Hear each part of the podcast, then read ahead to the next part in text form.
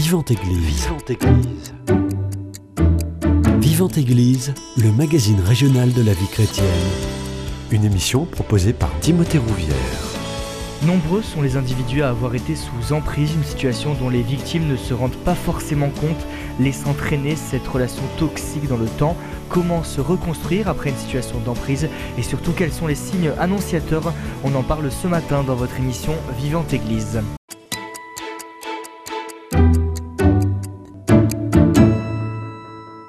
Et pour en parler, j'ai le plaisir de recevoir Marie Binet. Vous êtes thérapeute, conseillère conjugale et familiale et auteur du livre Se reconstruire après l'emprise. Bonjour Marie Binet. Bonjour Timothée, bonjour à tous. Et juste à côté de vous, euh, Laura, vous avez accepté de témoigner avec courage. Vous êtes ancienne victime d'emprise. Bonjour. Bonjour. Merci beaucoup à toutes les deux d'avoir accepté mon invitation. Pour comprendre déjà l'origine du mot emprise, il faut remonter, Marie Binet, au Moyen Âge. C'est un terme militaire pour désigner une prouesse chevaleresque. Oui, donc du coup, je dirais, euh, on, est dans le mode combat. Euh, quand on est euh, dans un phénomène d'emprise, il y a une forme de joute. une joute où il devrait y avoir presque un vainqueur, celui qui domine, et quelqu'un qui est vaincu, c'est-à-dire le dominé, ce qu'on appellerait aujourd'hui plus communément une victime, quelqu'un qui subit et une personne qui a euh, un ascendant sur elle. Et cet ascendant peut prendre plein de formes. Ça peut être un ascendant euh, sexuel, un ascendant euh, psychologique, affectif, émotionnel, spirituel, parfois matériel. Mmh. Et cet ascendant fait que ça, c'est assez sournois d'ailleurs. Hein. Ça, pour ça, ça se met doucement en place. Et un peu comme dans une joute du Moyen Âge, au départ, les deux parties sont d'accord pour participer. Sauf qu'elles n'ont pas du tout la conscience, euh, en tout cas une certainement beaucoup moins que l'autre, de ce qui va se passer durant cette joute et des conséquences de cette rencontre, de cette relation, qui au début se voulait un jeu et qui en fait n'en est pas du tout. Ça c'est pour la définition moyenâgeuse. La définition d'aujourd'hui, comment on pourrait définir l'emprise Vous le disiez, elle peut prendre différentes formes. Euh, à partir de quel moment on considère justement qu'il y a emprise? L'emprise, en fait, euh, je vais d'abord commencer par dire que tous les phénomènes d'emprise ne sont pas forcément euh, toxiques et délétères. Je prends un exemple tout simple, bah, c'est que les parents, dans l'éducation, ont une forme d'emprise sur leurs enfants, mmh. puisqu'ils ont un ascendant sur eux et qu'ils savent un peu mieux qu'eux ce qui peut être bon à un moment donné. Et c'est ce qui fait qu'ils vont être plus dans la direction, ils vont prendre en main. Euh, mais même ce phénomène éducatif peut devenir délétère à partir du moment où l'enfant se sent étouffé et prisonnier de l'éducation de ses parents. Et là, il y a un phénomène d'emprise qui commence et qui peut se prolonger à l'âge adulte avec des phénomènes de fusion affective, par exemple, avec des phénomènes d'emprise matérielle, mmh. euh, des enfants qui ne partent pas de, chez eux, euh, des enfants qui font des comptes rendus à leurs parents de toute leur vie en permanence, euh, des enfants qui n'arrivent pas à se mettre en couple, etc. Et donc ça, c'est les conséquences. Donc le phénomène d'emprise, en fait, on va le reconnaître parce que la personne va être altérée dans sa propre vie. Mmh. Et elle va ressentir un mal-être, euh, un blocage, par, euh, un empêchement à, et elle va se sentir euh, à un moment donné peut-être triste, il peut y avoir beaucoup de colère aussi, mais en tout cas il y a un phénomène émotionnel à l'intérieur qu'elle n'arrive plus à maîtriser du tout, et elle ne comprend pas d'où ça vient, elle est perdue, et pour certains ça peut aller jusqu'à avoir la sensation de devenir dingue. Mmh. Finalement l'emprise c'est un combat, mais c'est un combat contre qui qu'on mène? Alors, avant de dire contre qui, j'aurais tendance à dire contre quoi? Parce que ah la personne qui exerce de l'emprise n'en a pas toujours conscience. Et je pense qu'il. Et là, je vais tout de suite faire une distinction très importante. Parce que malheureusement, c'est devenu un phénomène de mode. C'est qu'on parle tout le temps des pervers narcissiques. Alors, le terme pervers narcissique n'est pas complètement reconnu dans la communauté psychiatrique et psychologique. Donc, attention à l'utilisation de ce terme. Euh, parce que être euh, avoir de l'emprise sur quelqu'un, ça n'est pas être forcément pervers. En fait, il faut distinguer ce qui serait de l'ordre d'une structure et ce qui est de l'ordre d'un comportement. On peut être de structure pervers et on peut avoir des comportements pervers. C'est pas la même chose. C'est-à-dire que la structure perverse, ça va être très compliqué à soigner. A priori, on n'en guérit pas. Par contre, les comportements manipulatoires ou pervers, bien sûr qu'ils peuvent être guéris parce qu'un accompagnement du coup thérapeutique est possible. Et souvent, mais bien sûr, quand on est dans une situation d'emprise, on ne fait pas la distinction puisqu'on est dedans. Et d'où l'intérêt d'avoir un accompagnement qui permet de prendre du recul. En tout cas, le, souvent la personne qui exerce une emprise, quelle que soit euh, sa forme, si elle n'est pas pervers, eh bien elle-même, elle peut être prise dans quelque chose euh, parce qu'elle en a un bénéfice et du coup, elle ne se rend pas forcément compte qu'elle entraîne quelqu'un dans une relation qui est toxique et elle peut même être surprise des retours qui lui sont faits. Laura, je me tourne vers vous. Vous, vous avez été victime d'emprise pendant de nombreuses années par des personnes très proches de vous. Est-ce que vous vous retrouvez dans la définition que vient de donner Marie Binet? Ah oui, totalement. Alors moi, je peux dire et affirmer que mon père est pervers narcissique et que le, papa de mon enfant est également pervers narcissique. Parce que c'est pas, euh, euh, c'est pas des, des, seulement des comportements. C'est la structure. C'est la structure, voilà, exactement le pervers manipulateur, je le comprends, mais pourquoi narcissique, justement?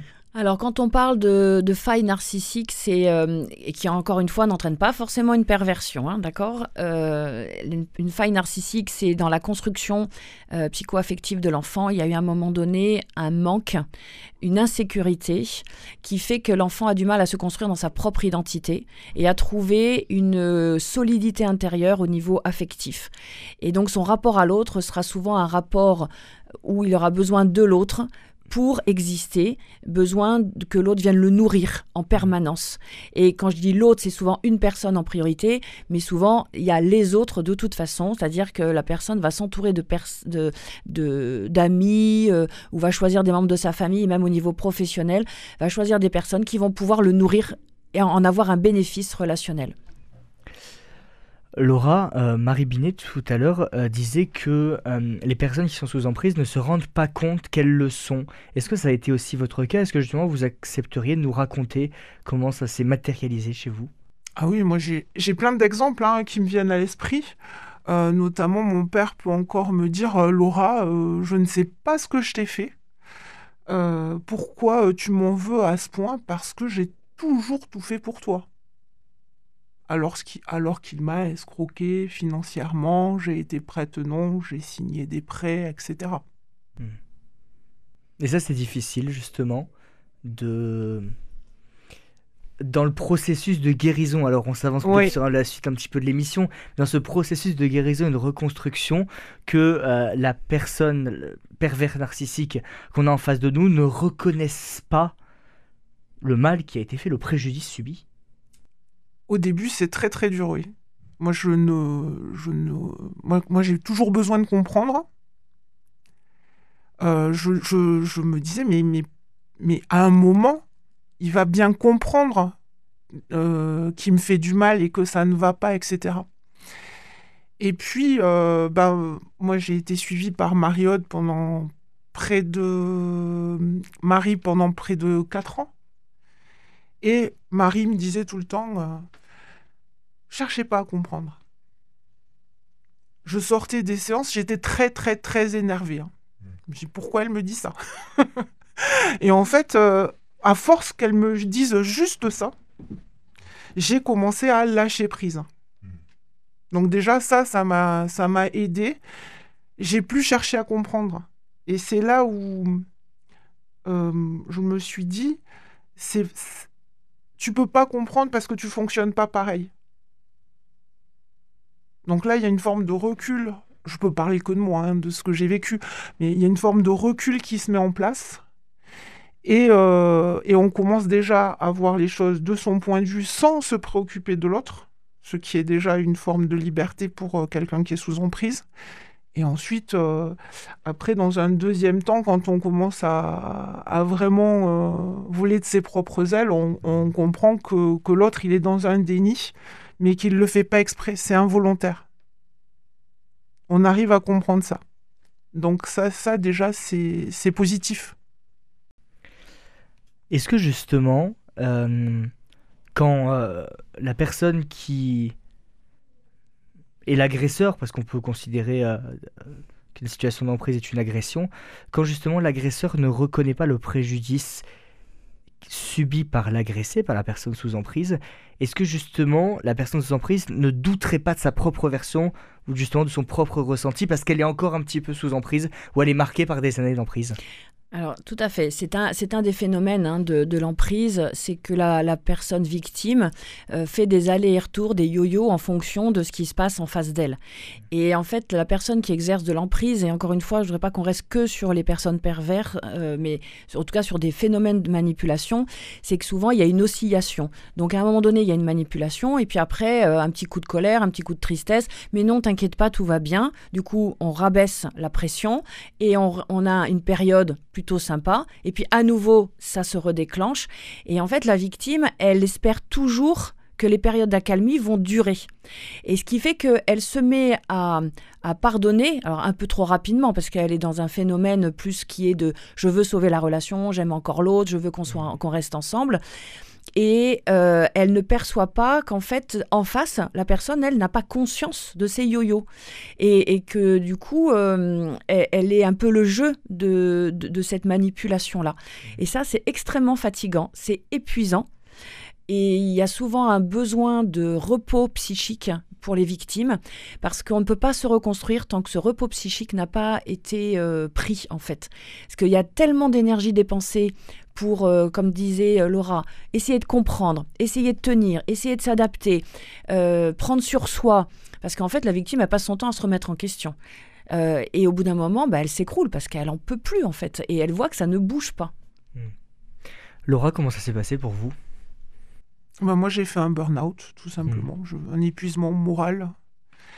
Euh, jusqu'à jusqu'au moment où je me retrouve euh, dans le bureau de, de, Marie et où elle me dit pour euh, aller dans la continuité de ses propos Laura il va falloir prendre du repos. Là vous vous quittez tout vous vous reposez. Et là, je me suis rendu compte que j'étais incapable, mais je dis bien incapable, de... je l'ai quand même fait, mais ça a demandé une grande volonté et une grande persévérance chez moi. Je n'arrivais pas à faire quelque chose pour moi. J'allais devoir prendre du repos, partir 15 jours ou 3 semaines en vacances parce que ma santé euh, physique et mentale en dépendait, mais je ne pouvais pas le faire. C'est-à-dire que concrètement, je suis euh, euh, pour prendre des billets d'avion. J'ai passé trois jours devant l'ordinateur tremblante et ce n'est que le troisième jour que je suis arrivée à cliquer sur la réservation vous ne vous en sentiez pas capable? Je, je me suis. Pas la chose à faire? Non, je me suis rendu compte que je n'avais jamais encore rien fait que pour moi. C'est-à-dire que je, j'étais capable de d'organiser des, des, événements euh, très très in, importants avec beaucoup de monde, mais pour les autres, pour faire plaisir, pour qu'on soit fier de moi.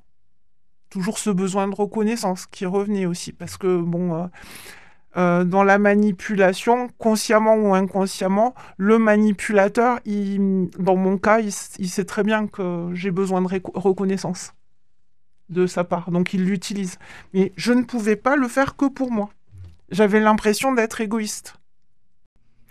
Avant cette étape d'arriver à, passer la porte d'un thérapeute, de quelqu'un qui, vous aide, il y a euh, l'étape de la reconnaissance que la situation d'emprise dans laquelle on se trouve n'est pas normale. Et rien que ça, c'est très compliqué. Ça peut prendre plusieurs mois, voire plusieurs années pour certaines personnes. Il m'arrive d'avoir dans mon cabinet des hommes et des femmes euh, qui arrivent avec ce mal-être et à qui je peux, euh, le plus délicatement possible, hein, dire qu'il y a une situation euh, de manipulation et qui le refusent et, et qui arrêtent là et quelquefois bah, reviennent quelques mois plus tard en disant bon oui en fait il y a quelque chose. Mais la, la, la première euh, prise de conscience est souvent très douloureuse. Mmh. parce qu'on ne peut pas imaginer que quelqu'un qu'on aime nous fasse autant de mal et que ce soit de l'amour. Parce que la personne qui fait ça souvent dit mais je t'aime alors évidemment, c'est n'est pas de l'amour tel qu'on peut euh, le, le, le, le, définir, hein. euh, mais en tout cas, l'autre le dit, et quelque part, il y a quelque chose de sincère, c'est-à-dire que quand elle le dit, euh, le manipulateur ou la manipulatrice est sincère. Mmh mais pas très authentique. Voilà. Et ça, c'est une, distinction importante dans la manipulation. Et en fait, pour euh, la victime euh, d'emprise, euh, bah oui, il faut du temps parce que c'est douloureux, parce que en effet, elle peut être fatiguée. Et puis, quand on est en couple, bah, il y a des enfants au milieu, donc ça, ça freine. Pour les personnes qui vivent ça dans le milieu professionnel, bah, il y a un enjeu de contrat de travail. Mmh. Pour ceux qui vivent ça dans leur famille d'origine, bah, il faut arriver à se faire reconnaître soit par l'autre parent, soit par un des frères et sœurs, soit. Et alors là, euh, bah, on a peur de mettre un conflit familial, de tout faire exploser. Donc il y a de tels enjeux que la victime est tiraillée en disant mais ben oui, ce que je vis c'est pas normal, mais en fait personne va me croire.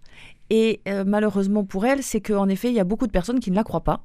Et il faut arriver à trouver au moins une ou deux personnes, et quelquefois le thérapeute en fait partie.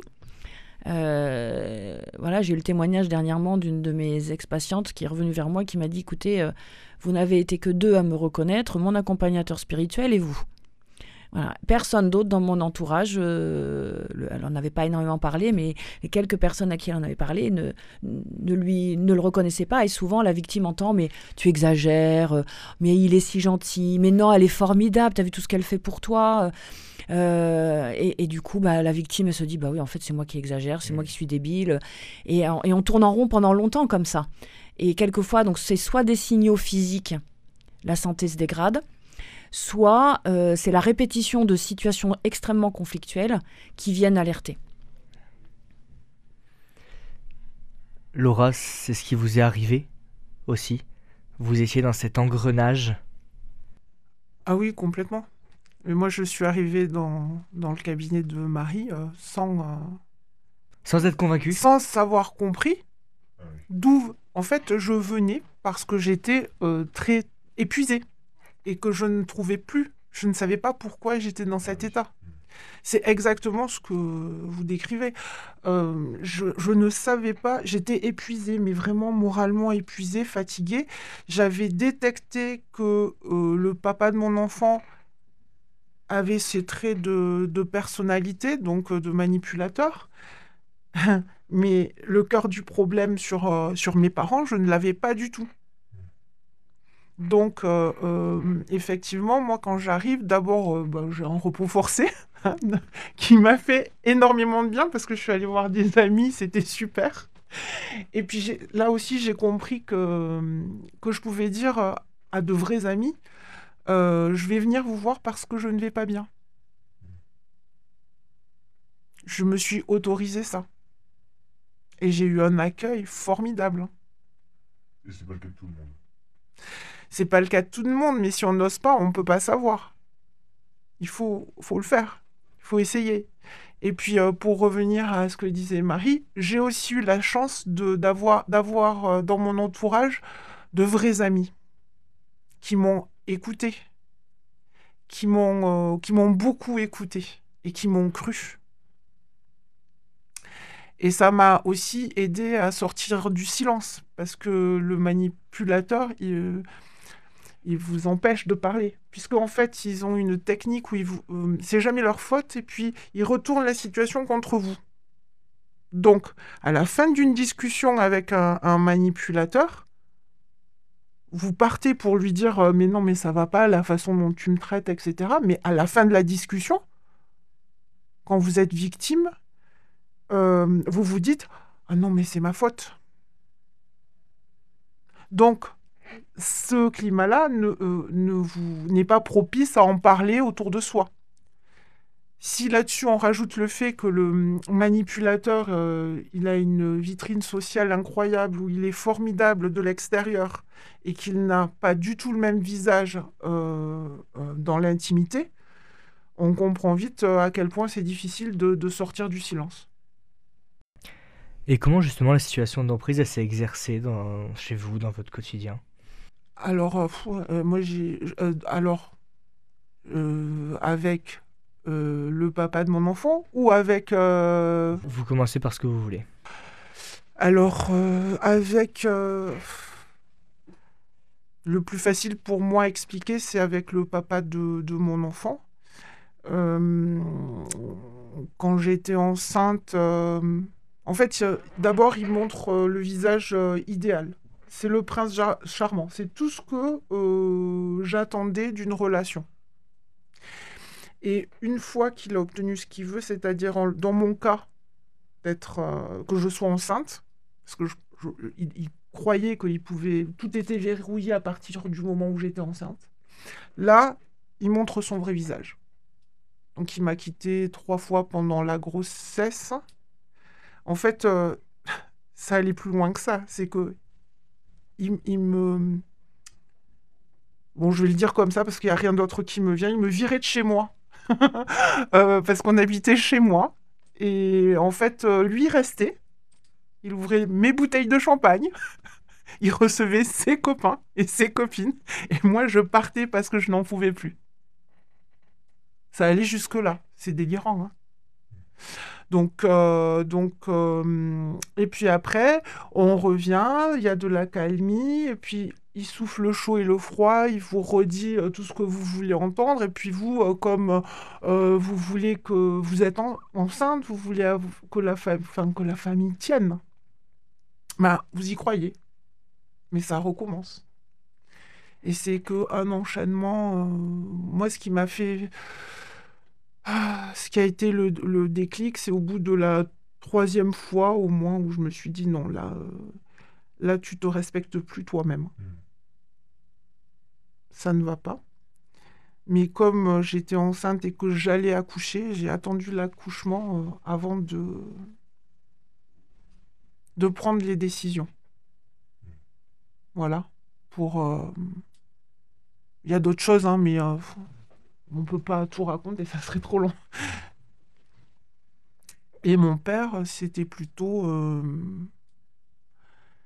euh, c'était plus insidieux parce que déjà, euh, c'est depuis l'enfance.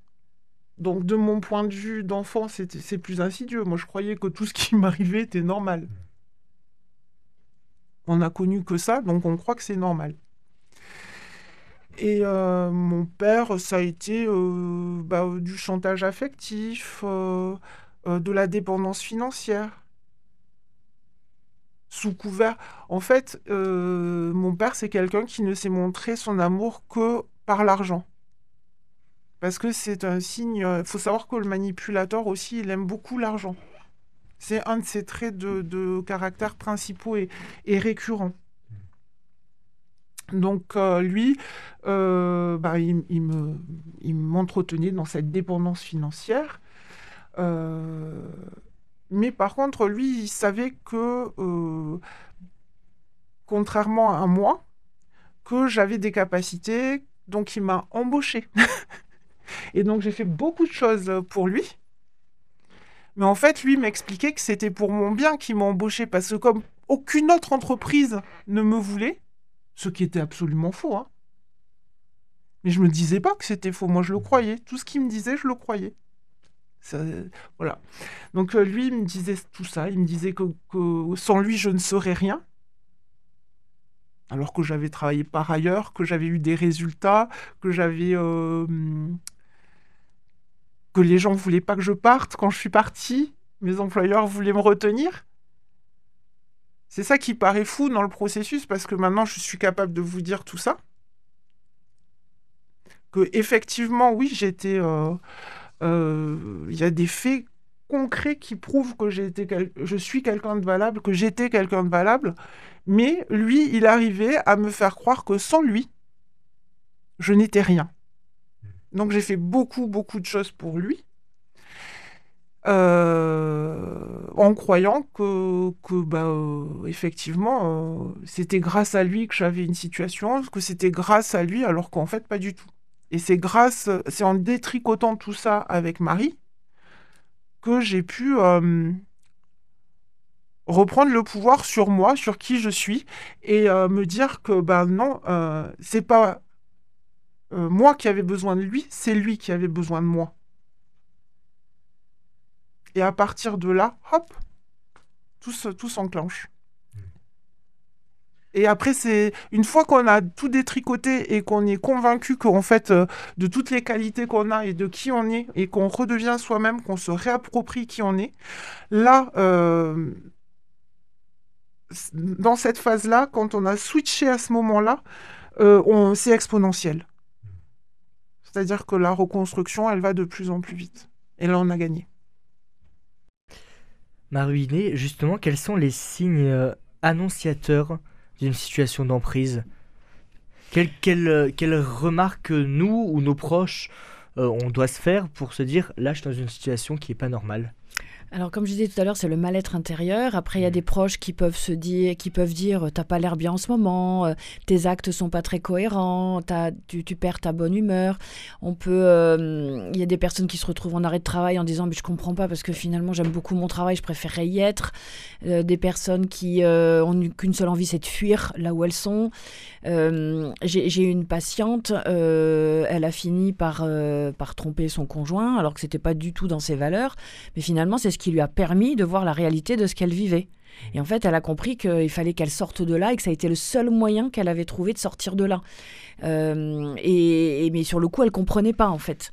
Euh, et après, donc il y a des des, euh, des, des, des, mécanismes intérieurs qui, qui paraissent surprenants à la personne victime. Alors après, il y a rarement des personnes à l'extérieur qui, s'en aperçoivent parce que comme l'a dit Laura, comme l'a dit Laura, c'est que le manipulateur est un être génial ou la manipulatrice est une femme géniale à l'extérieur. Donc il n'y a pas de raison de se soucier et, euh, quand la victime commence à montrer des signes euh, de, mal-être, euh, ben, on attribue ça à plein d'autres situations, mmh. mais pas forcément à ça. et il s'agit quand même, et je pose le mot en consultation, ça s'appelle de la violence conjugale. Et ça, et ça entraîne une violence intrafamiliale. Donc c'est grave en fait. Mais comme ça se passe bah, entre les quatre murs d'une maison, bah, ça se voit pas beaucoup. Et quand on commence à en parler, il faut du temps pour euh, en effet y croire. Et souvent, comme l'a dit Laura, ça passe par la démonstration qu'il y a des faits des faits qui ne sont pas cohérents. Et là, certains commencent à se dire, oui, en effet, euh, là, il y a quelque chose qui n'est pas à sa place. Mais imaginez une victime qui est épuisée, qui doit se justifier, qui doit argumenter, qui doit prouver. Bon, euh, ben là, non, c'est compliqué. Il y a des moments, euh, les victimes, elles, elles, laissent tomber parce qu'elles voient bien que c'est presque peine perdue. On parlait tout à l'heure des pervers narcissiques. Mais il n'y a pas que ça, il y en a très peu des pervers narcissiques réellement. Euh, donc les autres, c'est des manipulateurs. Est-ce qu'on peut manipuler quelqu'un sans s'en rendre compte? Oui. Hmm. Oui, parce que d'abord, euh, et c'est un peu euh, ce que Laura a vécu, c'est que quand on a vécu soi-même dans des, depuis tout petit dans, dans, un, dans des relations de manipulation, eh bien, on va rentrer dans des relations de manipulation. Soit on va être victime, soit on va être auteur, mais sans s'en rendre compte parce que c'est un schéma qu'on connaît par cœur. Et donc on le reproduit. Mais ça ne veut pas dire soi-même que on, est dans cette structure-là ou dans, cette, dans ce désir-là. Mmh. Et, euh, et, donc moi, ça m'arrive régulièrement d'accompagner des couples dans lesquels il y a de la manipulation, soit de l'un vers l'autre, mais quelquefois c'est une co-manipulation. Hein. Voilà, c'est ce qu'on appelle après des conjugopathies. Et ben, là aussi, il faut détricoter ce qui se passe dans la relation pour qu'ils sortent de ce, de ce schéma-là et qu'ils retrouvent une relation beaucoup plus saine dans laquelle chacun va pouvoir être réellement lui-même sans chercher à exercer une emprise sur l'autre. Alors souvent, dans ces cas-là, c'est beaucoup de la, manipulation affective, mais pour certains, ça peut être encore financier. Dans des couples euh, en 2023, il y en a encore qui exercent une, une manipulation financière sur l'autre. Euh, en privant euh, d'argent, en, prenant des décisions financières sans tenir compte de l'autre, etc. Et puis après, il y a malheureusement encore beaucoup d'emprise en utilisant les enfants, euh, avec euh, de la manipulation autour des enfants, du chantage autour des enfants, et parfois lorsqu'il y a des séparations, alors là c'est exponentiel, les enfants malheureusement se retrouvent pris dans, des conflits qui, sont vraiment très toxiques. Mmh. Voilà. Mais la manipulation, en effet, peut exister, et ça m'arrive d'accompagner des jeunes adultes hein, qui ont entre 20 et 30 ans, qui euh, ont du mal à démarrer leur vie affective. Et en fait, euh, bah, souvent, il y a une manipulation parentale derrière qui est à détricoter pour qu'ils puissent justement grandir en toute sécurité. Le deuxième temps, c'est la reconstruction. Euh, Laura, justement, à l'heure où on parle, est-ce que vous vous estimez reconstruite, renouvelée après cette situation d'emprise? Ou est-ce que c'est trop tôt pour le dire? Alors déjà, ce que je peux dire, c'est que entre le moment où j'ai témoigné dans, dans le livre de Marie et aujourd'hui, euh, il y a eu de l'évolution positive. C'est pour ça que tout à l'heure, je vous disais que c'était exponentiel. Voilà. Donc euh, de la reconstruction, oui. mais c'est sans limite en fait. C'est infini. Moi, ça me paraît. euh, c'est comme si hum, aujourd'hui je dis que j'ai deux ans. Parce que euh, quand euh, je, euh, je me suis. je suis réellement sortie concrètement d'emprise le, le 23 juillet 2021. En plus, le 23 juillet, c'est l'anniversaire de, de mon enfant. Donc, du coup, c'est symbolique pour moi. Mais vous vous rendez compte, tout ce qui nous reste à parcourir quand on a deux ans Il faut tout réapprendre. je- voilà, il y a, non, mais le champ des possibles est immense. Parce qu'on a deux ans, mais avec. euh, Enfin, moi j'ai deux ans, mais avec toutes mes, mes connaissances de, de, de quelqu'un qui en a 47. Donc c'est une grande force. Se reconstruire après l'emprise, c'est euh, le nom de, de ce livre que vous venez de sortir, euh, Marie Binet.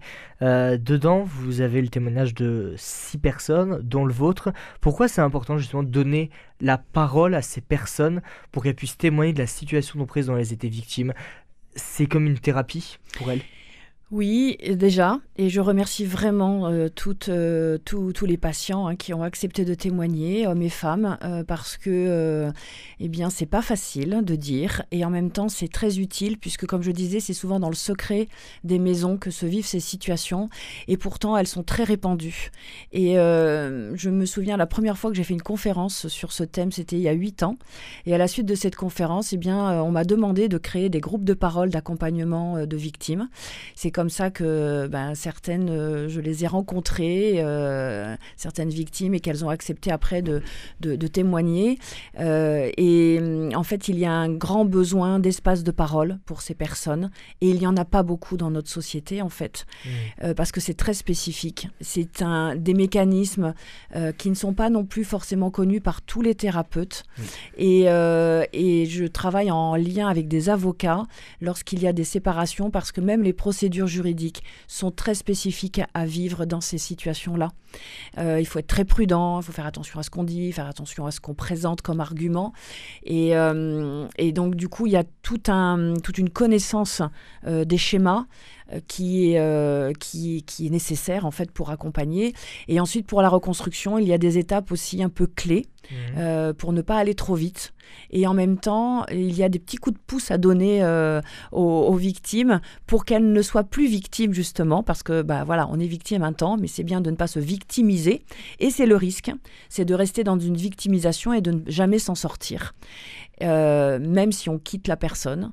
Et, et donc, de, de coup, de, de pouvoir aller jusqu'au bout du processus, comme a fait Laura, pour se dire, ben voilà, c'est fini, ça c'est du passé, maintenant je vis ma vie, je suis debout, euh, et, euh, et ça c'est tout un processus qui prend pas six mois, euh, ça, peut, ça prend minimum un an, suivant le, le stade où on en est. Et surtout, je voudrais dire qu'il y a des personnes qui s'aperçoivent de leur phéno- du phénomène d'emprise au bout de 30 ans de vie commune, par exemple, avec un conjoint ou une conjointe. Donc imaginez quand il y a 30 ans à guérir.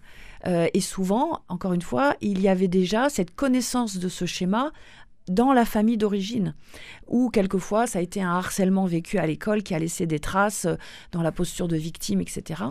Et donc bah, tout ça, ça nécessite euh, un, tout un processus de guérison.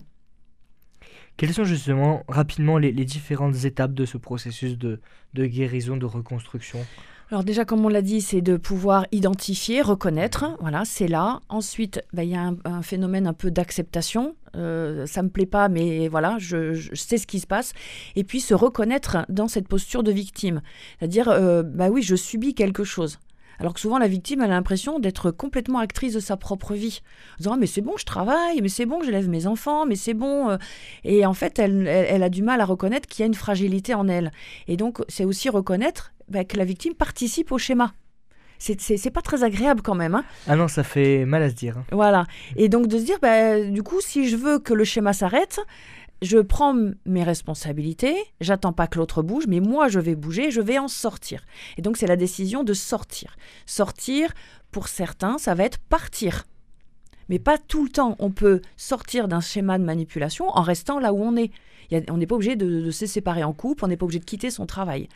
Euh, mais en tout cas, c'est une décision, j'en sors. Et puis après, mais il y a tout un, euh, je dirais, des décisions pour s'occuper de soi, euh, comme a fait Laura, pour trouver des ressources externes de la relation dans laquelle on est et redonner du sens à sa vie. Et quelquefois, ça, ça, va demander de faire des nouveaux choix. Pour certains, ça va être changer de travail, ça peut être trouver des activités qui vont être vraiment ressourçantes, épanouissantes. Et puis, pour d'autres, ça va être jusqu'à quitter euh, le ou, le conjoint parce que vraiment, c'est une nécessité euh, pour garder son intégrité euh, physique et, psychologique. Voilà. mais c'est pareil, c'est important de ne pas prendre une décision de séparation trop rapidement, de manière à identifier quelle est vraiment la manipulation qui est en, jeu et de, de ne pas condamner l'autre. Et ensuite, je voudrais vraiment donner de l'espérance, c'est que quand on sort de ces schémas-là, on peut finir par être aussi euh, dans, un dans, un, dans un chemin de pardon et euh, vis-à-vis de soi déjà, parce qu'il faut se dire, euh, se pardonner d'avoir été là-dedans, et vis-à-vis de l'autre, et pouvoir du coup se donner l'autorisation de vivre autrement, autre chose. Laura, dans ce chemin de pardon, ça avance? Ah oui, oui. Mmh. Envers vous déjà? Alors, ça a été le plus compliqué. D'abord, oui. Mm. Parce que moi, je, je, suis très dur avec. J'étais très dur avec moi-même. Parce que je le suis encore un peu, mais c'est, c'est rien du tout par rapport à avant. Mais euh, oui, le pardon. Euh, euh, le pardon pour avancer. Et puis, et puis aussi, quand on comprend les schémas et quand on sort d'emprise, on a fait tout un cheminement qui permet euh, d'avoir une posture différente. Et effectivement, euh, c'est arrivé euh, plusieurs fois que je me fasse recadrer dans le cabinet de Marie, où elle me disait Non, Laura, ça, c'est de la victimisation. Et merci beaucoup de l'avoir fait parce que ça, ça m'a permis de sortir aussi du schéma, même si c'était pas agréable. Ça me l'a dit plusieurs fois, hein, mais avant que je comprenne. Mais j'ai quand même fini par comprendre. C'est l'essentiel. Mmh. voilà. Euh, et après, je ne sais plus ce que je disais par rapport à votre question. Vous vous êtes pardonné, vous Oui, je me suis pardonné. pardonné Je pardonne euh, à l'autre parce que, euh, ben voilà, comme j'ai pas la même posture qu'avant, ben, je me suis rendu compte aussi que euh, dans la façon dont j'interagissais avec le manipulateur mmh. ou le pervers narcissique, je, euh, je pouvais déclencher ses fureurs, son énervement, euh, ou alors lui donner ce qu'il voulait pour que ensuite bah, une relation toxique se mette en place. Mmh. Maintenant, je ne donne plus cette occasion-là à mes anciens bourreaux, donc ce ne sont plus des bourreaux. Mmh. Marie Binet, s'il y a un message que vous voudriez faire passer pour euh, clôturer cette émission, quel serait-il?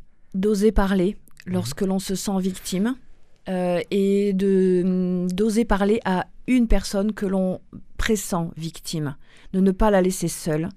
Euh, parce que souvent, bah, les personnes qui sont victimes n'osent pas ou ne voient pas et si on le sent autour de nous, si on le perçoit, d'oser euh, mettre le doigt un peu sur quelque chose qui nous paraît euh, toxique et qui met euh, vraiment en souffrance la personne, et que ce soit dans notre famille, dans notre travail, dans nos amis, et être écoute bienveillante, sans jugement, si une personne vient confier cette situation. Et pour vous, Laura, le mot de la fin? Le mot de la fin? Le message à faire passer? Mm. Euh, dès qu'on sent euh, vraiment qu'il y a un mal-être et qu'on ne sait pas l'expliquer, euh, c'est important d'oser parler, vraiment oser parler.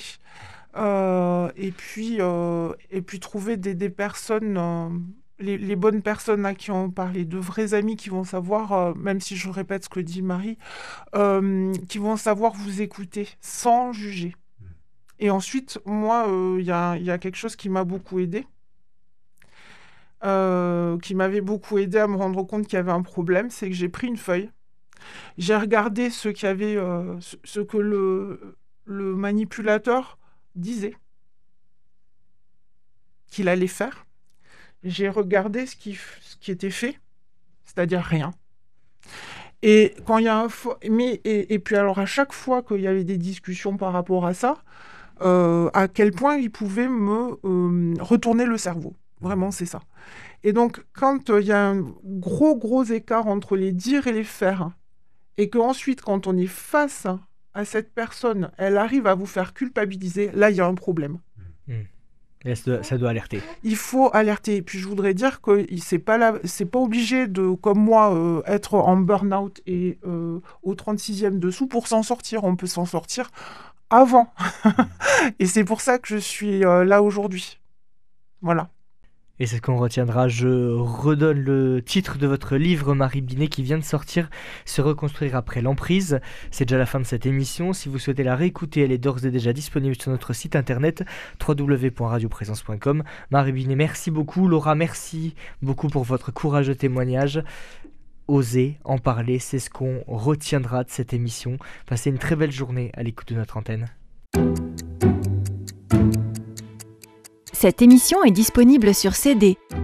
Commandez-la en téléphonant au 05 62 48 63 00 05 62 48 63 00 ou par mail à contact@radioprésence.com.